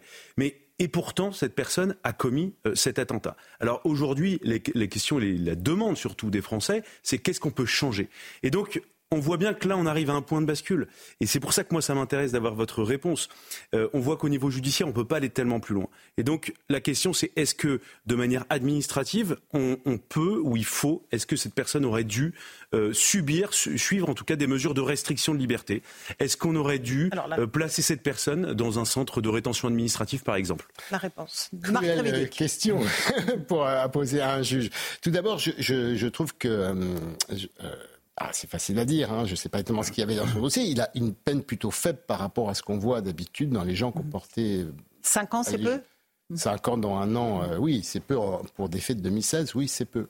Euh, c'était des peine qui a été mise en 2013-2014 assez aisément, mais après les attentats de 2015, c'est vrai que c'était plutôt peu. Il faut savoir aussi qu'il y a toute une évolution dans l'arsenal, tout ne lui était pas applicable, mais enfin, passons. Il y a des gens qui n'avaient qui avaient pas de possibilité de suivi socio-judiciaire, puisque c'est une loi de 2016 qui l'a mis mmh. en matière de terrorisme. Donc il y a cette première problématique. La deuxième, c'est euh, la nature de ses contacts avec la Russie Abala, euh, Kermiche, euh, et, et, et, et d'autres personnes d'ailleurs, parce que j'ai pas forcément tout. L'assassin de Samuel Paty, par exemple. Oui, par exemple. Donc effectivement, donc des gens, des gens très dangereux qui peut-être auraient nécessité une judiciarisation, c'est-à-dire à nouveau une instruction. Je vous rappelle que moi, quand les gens de Toulouse-Artigat sont sortis de prison, on a ouvert une instruction judiciaire pour pouvoir mettre un paquet de moyens juridiques et pouvoir arrêter les gens dès qu'il se passe quelque chose. Parce que le passage du renseignement judiciaire, c'est aussi on a des informations, mais s'il n'y a rien de judiciaire, même s'il se passe quelque chose, on n'a pas le temps de faire d'arrêter les gens. En fait. Euh, le Justement, sur ce temps. C'est ça qui heurte, que, ne comprennent pas beaucoup de Français. Ils se disent mais pourquoi est-ce que, euh, au nom du droit, au nom des libertés, on préfère laisser ce type de personnes en liberté, même s'il y a un risque très important euh, qu'elles commettent un attentat? Parce que jusqu'à présent, la philosophie du, droit pénal européen, pas que français, c'est qu'on met en prison les gens pour ce qu'ils ont fait, pas pour ce qu'ils n'ont pas encore fait c'est c'est mm. quand même une pierre angulaire. On peut pas. Euh, alors, on essaye en matière d'antiterrorisme. De pourtant, on évolue depuis 4-5 ans maintenant. Voilà, on évolue, mais c'est long parce que là, si vous voulez, c'est changer complètement notre mentalité. Et jusqu'ù on va aller, on s'inquiète. Vous le souhaitez vous Est-ce que vous le souhaitez Vous souhaitez qu'on aille beaucoup plus loin ou un petit peu plus loin? Et qu'est-ce qu'il faut faire? Typiquement, imaginons que cette personne est purgée. Donc, euh, il y a eu toutes les instructions, euh, les procès. Il est condamné et il y a plusieurs personnes dans ce cas de figure-là qui a peut-être fait 10, 15, 20 ans de prison. une fois que la personne a purgé sa peine, qu'est-ce qu'on fait C'est ça ce que demandent les Français. Qu'est-ce qu'on peut faire bah, Alors qu'il y a des soupçons. Bah, je, pense que le, suivi socio-judiciaire, mais alors vraiment étendu avec des peines très lourdes en matière de terrorisme, avec des obligations très très très strictes, est, une bonne chose. C'est une arme judiciaire qui a été fixée par juridiction au moment de condamner. Par contre, fixer des mesures en dehors de toute condamnation euh, complètement administrative, il y, a, il y a un risque de déviance, il y a un risque pour les libertés. Là, complète, que quelqu'un soit et on alourdit toutes les possibilités, mais parce qu'il a déjà fait preuve de sa dangerosité, philosophiquement, ça me va. Et là, peut-être qui est le cas de figure de cette personne-là Quelqu'un qui n'a pas fait preuve de sa dangerosité, mais parce qu'il est radicalisé, sans qu'il ait jamais agressé personne, sans etc., qu'il n'ait jamais été condamné, on fait une mesure administrative. Là, j'ai gêné comme mm-hmm. vous voulez.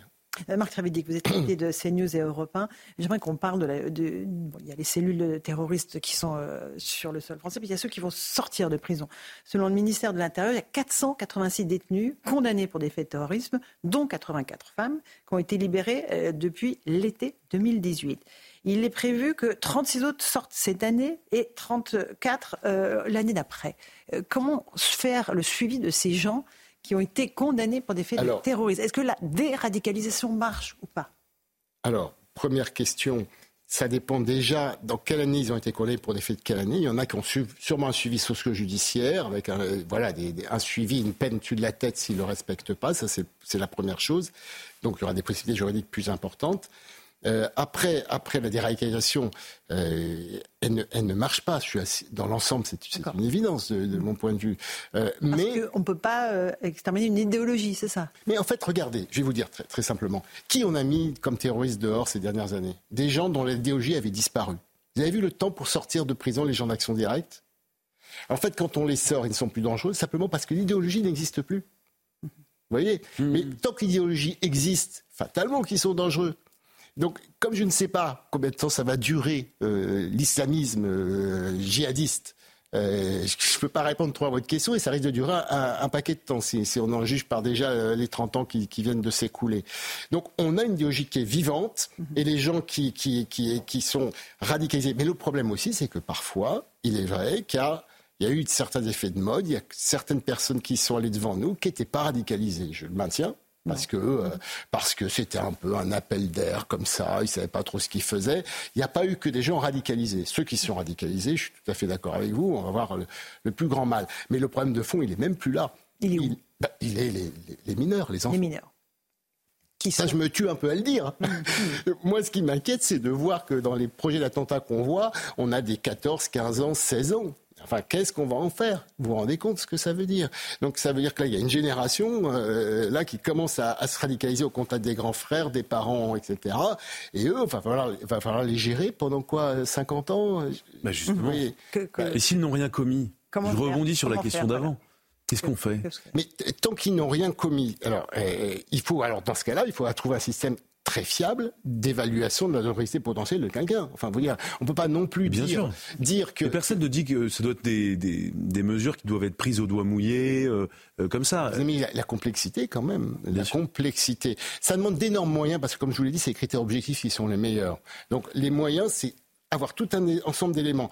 Qu'est-ce qui est regardé sur Internet? Qui il fréquentait, euh, qu'est-ce qu'il écrivait, qu'est-ce que qu'est-ce qu'il lisait, euh, qu'est-ce qu'il disait à papa maman, euh, voilà, qu'est-ce qu'il a, à quel groupe à un moment donné il a prêté allégeance, quel voyage il a fait, tous des critères objectifs pour avoir une petite idée. Alors évidemment, il y a des, à un moment donné, bah, ça consiste aussi à les mettre les pieds dans le plat. Un, un, lycéen, un collégien au collège qui commence à avoir des propos radicalisés sur un prof ou qui menace ce prof, il faut voir dans quel milieu il vit, voir tout l'entourage éventuellement extraire cet enfant de sa famille, euh, mhm. s'il en est encore temps, faire des choses qu'on ne fait pas pour l'instant. Euh, et voilà. Et puis il y a aussi un, problème, c'est ne pas amener de la radicalisation en France. Mhm. Ça, on ne peut pas passer outre. C'est-à-dire bah, des gens radicalisés qui peuvent venir en France, c'est plus possible. On a du mal à gérer. On a déjà de, Français radicalisés. Donc, il euh, faut être lucide. Marc hmm. est-ce qu'il y a un risque d'attentat coordonné Là, on parle d'actes isolés, pour le moins qu'on puisse dire. Est-ce qu'il y a encore euh, le risque d'un Bataclan, d'attentat de, masse dans alors, pays? Alors, d'attentat de masse, si c'est un attentat déjà d'un groupe, ne serait-ce que de 4-5 personnes, là, ça voudrait dire un échec de notre part. A mhm. vu les moyens qui ont été mis euh, à niveau, il faut dire la vérité. J'ai toujours dit, un individu isolé qui ne se fait pas repérer avant, c'est mort rien faire. Mais si, même un groupe en France, même sans venir de l'extérieur, si 4-5 jeunes se disent Ah, c'est le moment avec la bande de Gaza de faire quelque chose, communiquent entre eux sans que le DG ici le sache, bon, ça voudrait dire qu'il y a une grosse faille. Euh, je ne pense pas. Moi, j'ai l'impression quand même qu'ils sont bien compétents, qu'ils arrivent bien à faire leur mmh. boulot, que les moyens ont beaucoup augmenté.